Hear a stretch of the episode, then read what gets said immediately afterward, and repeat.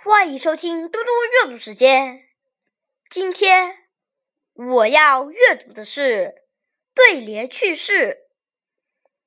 国文老师在台上讲解对联，举例说：从前某报社曾公开征求“南拖州，北拖州，南北拖州，拖南北”的下联，结果投稿信件很多，有句对得很好，就是。东当铺，西当铺，东西当铺，大东西。此时，一位调皮的学生突然叫道：“男学生，女学生，男女学生，生男女。”谢谢大家，明天见。